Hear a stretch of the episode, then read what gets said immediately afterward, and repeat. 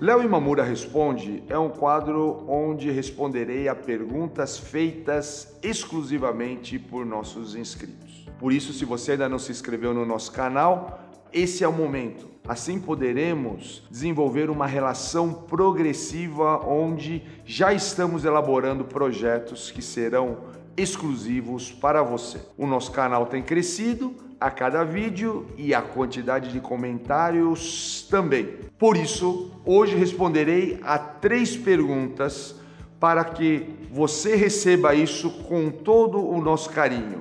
É uma retribuição ao esforço dos nossos inscritos em contribuir com o nosso canal. Bem-vindo a mais um encontro na Vida com Fu.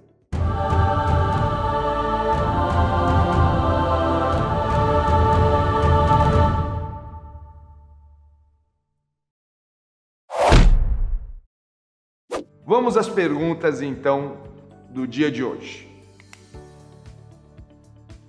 O José A.S. Madureira, ele diz o seguinte: Saudações cordiais, mestre Léo Imamura. Gostaria de lhe fazer uma pergunta que muito tem me intrigado sobre o lendário patriarca que eu admiro imenso, Ipman.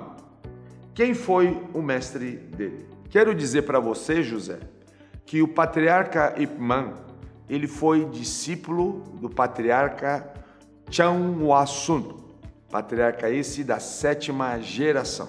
Ocorre que quando ele começou com esse patriarca, ele ainda era bem jovem e o patriarca Chan era muito idoso. E com isso, o patriarca Chan faleceu ainda nos primeiros anos de prática do patriarca Ipman.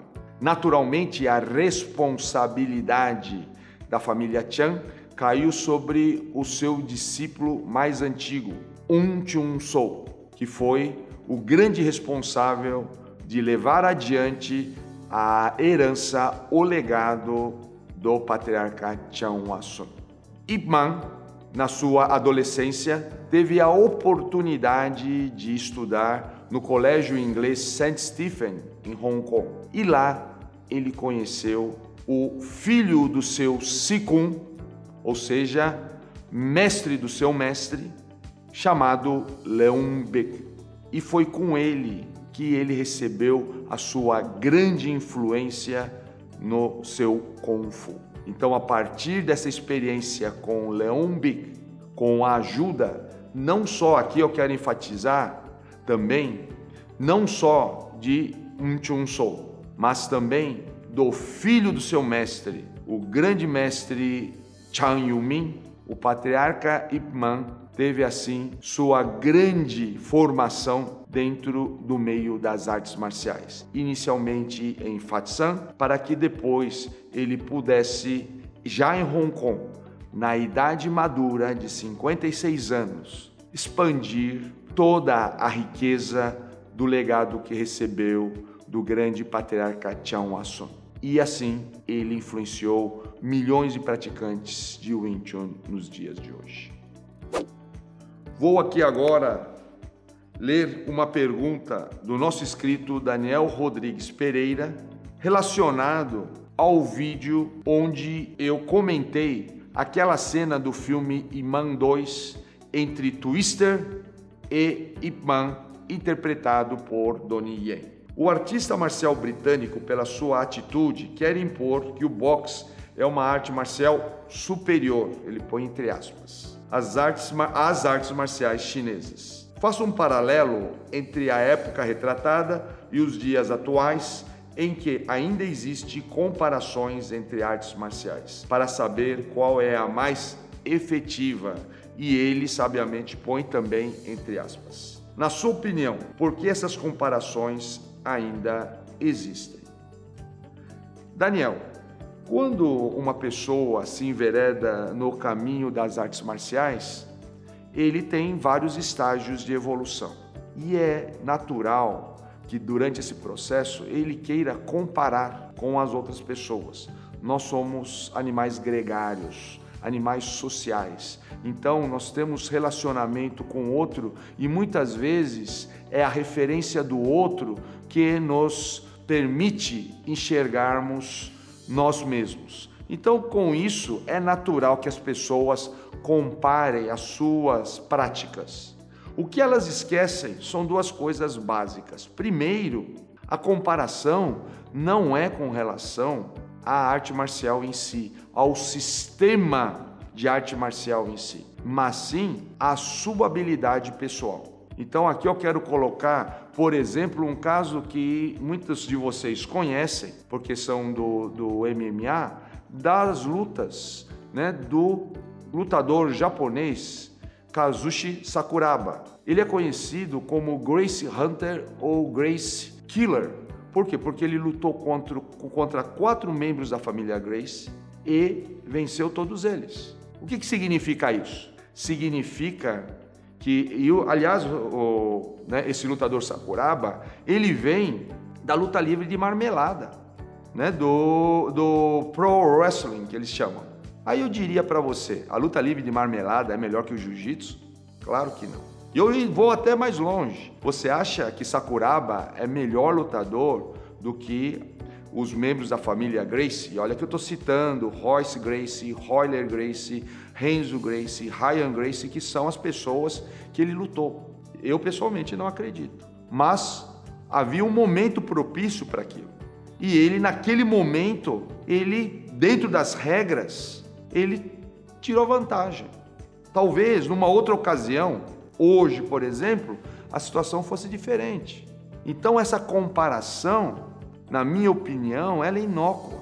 Aconteceu naquele momento, depois as pessoas foram evoluindo e assim nós temos as situações onde cada um segue sua vida. Lembro aqui o caso da grande luta que teve no Zaire de boxe entre Muhammad Ali e George Foreman, quando George Foreman perdeu e com isso ele nasceu. Ele começou a se abrir para uma nova vida e hoje é uma pessoa extremamente bem-sucedida e uma pessoa que pôde alcançar grande êxito, inclusive fora do mundo do boxe. E mais, ele voltou depois e com mais de 40 anos se tornou um campeão mundial. Então, tudo isso mostra que essas comparações, elas não levam a nenhum lugar, mas eu respeito as pessoas que buscam isso, por quê? Porque elas estão no seu processo e isso tem que ser respeitado. Vamos agora a mais uma pergunta de Clayton Jordan Espíndola do Nascimento, que faz a seguinte proposição. O senhor explanou algo do nosso dia a dia que nem saberia como perguntar. Foram ótimas as suas explanações e considerações. Agradeço. Só tenho um pedido, se possível. Fale sobre a feminilização da guerra. Clayton, essa expressão é uma expressão que advém do professor Albert Galban, que é um professor de origem espanhola, que numa introdução ao livro A Arte da Guerra de Sun Tzu faz essa colocação de uma maneira muito feliz. Por quê? Porque ele atribui ao período dos estados combatentes e à visão de Sun Tzu a uma feminilização da guerra.